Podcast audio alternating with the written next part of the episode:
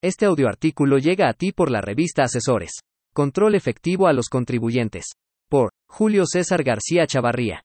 En la búsqueda de control a los contribuyentes y a fin de evitar el fraude y se aliente el cumplimiento en materia contributiva, la autoridad fiscal ha diseñado un sinfín de mecanismos que lo logren. Sin embargo, muchos de ellos han sido, en gran medida, poco efectivos, como es el caso de los exhortos o correos electrónicos. Sin embargo, los certificados de sello digital y la constante amenaza de una posible restricción, la cual supone que durante el tiempo de la restricción e incluso la cancelación los contribuyentes quedan imposibilitados de expedir comprobantes fiscales digitales y, por tanto, inhabilitado para realizar su actividad comercial, ha representado una forma eficaz el control de contribuyentes y sobre todo, de recaudación. Adicionalmente, porque este mecanismo integra a otras formas de fiscalización de las autoridades. Lo anterior se da desde finales de 2013, puesto que se ideó la introducción de los certificados de sello digital como un mecanismo para emitir comprobantes fiscales digitales, sin embargo, tal como se observa en la exposición de motivos para la reforma fiscal para 2014, este mecanismo tiene el objetivo directo de controlar a los contribuyentes.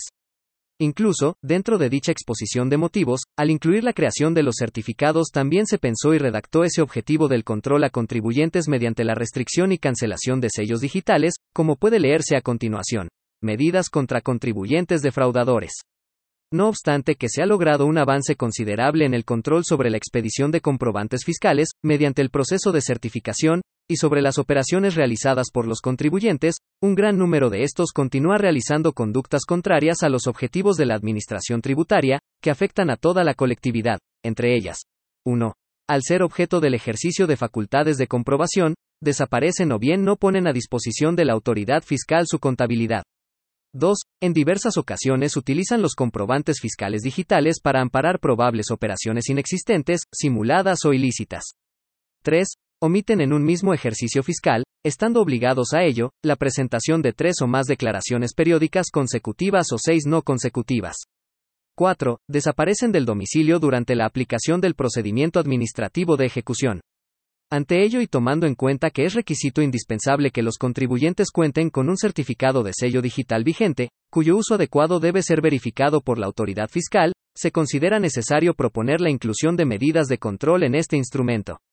En ese sentido, se propone la modificación del artículo 17H del Código Fiscal de la Federación, con el fin de dejar sin efectos los certificados de sellos o firmas digitales, y de esa forma evitar la emisión de comprobantes fiscales, por parte de los contribuyentes que hayan incurrido en alguna de las conductas señaladas. Asimismo, considerando la necesidad de los contribuyentes de seguir realizando sus actividades económicas y, por ende, contar con el certificado de sello o firma digital, se propone un procedimiento sumamente ágil, en el cual el contribuyente realizará la aclaración correspondiente ante la autoridad fiscal en la que demuestre que dejó de encontrarse en los supuestos por los que fue sancionado, e inmediatamente se le generará un nuevo certificado para que esté en posibilidad de continuar con la emisión de comprobantes fiscales, lo que prácticamente significa restablecer su situación. Como puede advertirse, la autoridad misma indicó cuál sería la finalidad de este medio, no restándole importancia a otro tipo de controles, tal como la obtención de información por parte de las autoridades fiscales de manera directa, como lo es la información contenida en los comprobantes fiscales de manera inmediata. Tal ha sido el impacto de esta forma de control a los contribuyentes, que ha sido representado como un castigo directo, incluso más efectivo que la imposición de multas y sanciones.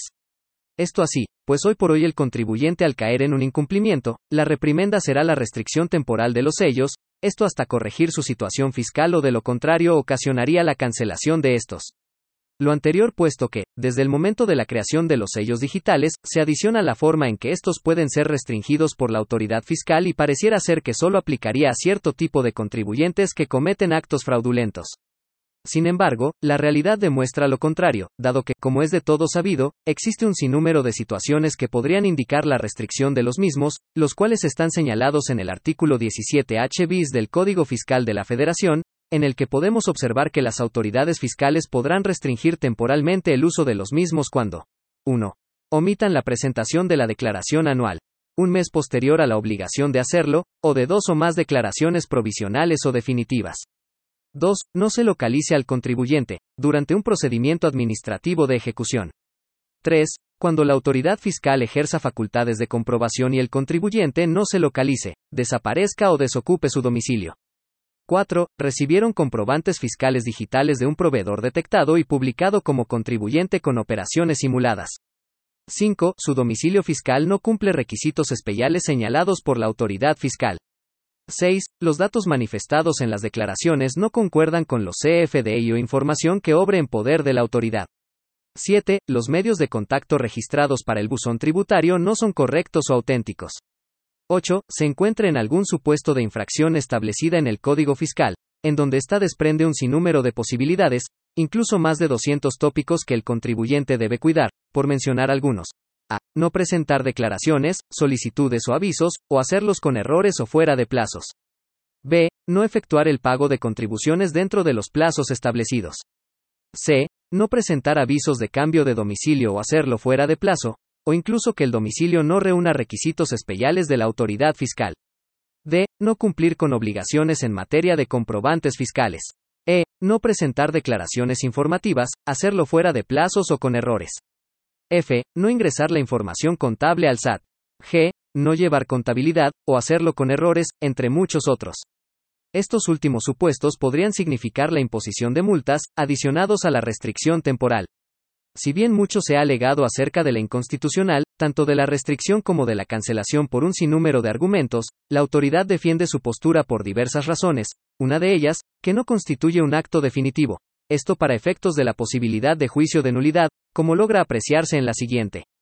Sello digital. El oficio emitido con fundamento en el artículo 17H del Código Fiscal de la Federación, a través del cual la autoridad deja sin efectos el certificado correspondiente, no constituye un acto definitivo para efectos del juicio de nulidad. Lo previsto en el último párrafo del precepto citado y en las disposiciones relacionadas con esa porción normativa de la resolución miscelánea fiscal, en el sentido de que los contribuyentes a quienes se les haya dejado sin efectos el certificado de sello digital podrán llevar a cabo el procedimiento para subsanar las irregularidades detectadas, a fin de obtener un nuevo certificado, no corresponde a un recurso administrativo, ya que a través de lo ahí fijado solo pueden subsanarse las irregularidades que motivaron la emisión del oficio por el cual se dejó sin efectos el certificado relativo, o bien, desvirtuar la causa que motivó su emisión, pero sin que sea posible cuestionar la totalidad de ese acto por cualquier vicio que pueda contener. Por ende, lo ahí señalado en realidad corresponde a un procedimiento administrativo que comienza con ese oficio inicial, que no es la manifestación última de la voluntad administrativa, y concluye con una resolución. En este sentido, el oficio es un acto intraprocedimental y, por tanto, no es susceptible de impugnación en forma autónoma mediante el juicio de nulidad ante el Tribunal Federal de Justicia Administrativa, pues para acudir a esa instancia es necesario que previamente se haya sustanciado y resuelto el procedimiento establecido en el artículo 17H del Código Fiscal de la Federación, y que esa resolución final sea impugnada en dicho medio de control de la legalidad de los actos administrativos, pues ese acto es el que se estima definitivo, al tratarse de la última resolución dictada en el procedimiento correspondiente. También podría señalarse, de manera estricta, que lo relacionado a la restricción y o cancelación de sellos digitales ocasionaría un daño severo, incluso irreparable a los contribuyentes, esto pues, trasciende del tema fiscal al tema económico, lo cual supone un argumento que ha sido válido para defensa del contribuyente, como puede observarse a continuación. Suspensión. Es procedente concederla contra la cancelación del sello digital que sirve para la expedición de comprobantes fiscales. De lo contrario, se paralizaría la actividad comercial de la empresa y se afectaría la recaudación de la hacienda pública. El artículo 17H, párrafo primero, fracción décima, inciso D, del Código Fiscal de la Federación, precisa que los certificados que emita el Servicio de Administración Tributaria quedarán sin efecto cuando las autoridades fiscales, aun sin ejercer sus facultades de comprobación, detecten la existencia de una o más infracciones previstas en los artículos 79, 81 y 83 del propio Código Fiscal de la Federación, y la conducta sea realizada por el contribuyente titular del certificado. En ese tenor, contra la determinación de la autoridad hacendaria de dejar sin efectos o cancelar el certificado del sello digital para la expedición de comprobantes fiscales, sí es procedente conceder la suspensión con fundamento en el artículo 128, fracción 2, de la Ley de Amparo, pues al tratarse de un solo quejoso, no se afecta el orden público ni se altera el interés de la sociedad. Además, porque el perjuicio que resentiría el particular produciría perjuicios de difícil o imposible reparación, no susceptibles de resarcirse con la sentencia que se dicte en el juicio principal, ya que durante el tiempo de la cancelación el gobernado queda imposibilitado de expedir facturas y, por tanto, inhabilitado para realizar su actividad comercial, lo que pone en riesgo la viabilidad y la sustentabilidad de la empresa, pues al dejarse sin efectos los sellos digitales, se constituye un obstáculo para generar y obtener riqueza, que va, incluso en detrimento de la recaudación a favor de la hacienda pública, pues ésta se obtiene mayormente de la utilidad o renta. Es decir, de no concederse la suspensión, se impide recaudar el gasto público conforme a lo previsto en el artículo 31, fracción cuarta, de la Constitución Política de los Estados Unidos Mexicanos, lo que sí vulneraría el orden público. Como puede observarse, la introducción, uso y necesidad de los certificados de sello digital han representado un mecanismo altamente efectivo de control hacia los contribuyentes y de recaudación, inclusive de temporalidad corta, esto así puesto que, si los contribuyentes desean seguir operando, deberán satisfacer a la autoridad fiscal en un periodo corto y sobre todo para evitar la cancelación de los mismos. Es por lo anterior que resulta altamente recomendable que los contribuyentes realicen un diagnóstico del cumplimiento fiscal en donde se observen no solo obligaciones formales, como lo son el envío de declaraciones y el pago de contribuciones, sino que además se incluyan obligaciones inherentes a la situación fiscal, como avisos, control de información y documentación, uso de buzón tributario, domicilio fiscal, entre otros. Además, que éste se mantenga en constante actualización para prevenir posibles restricciones futuras.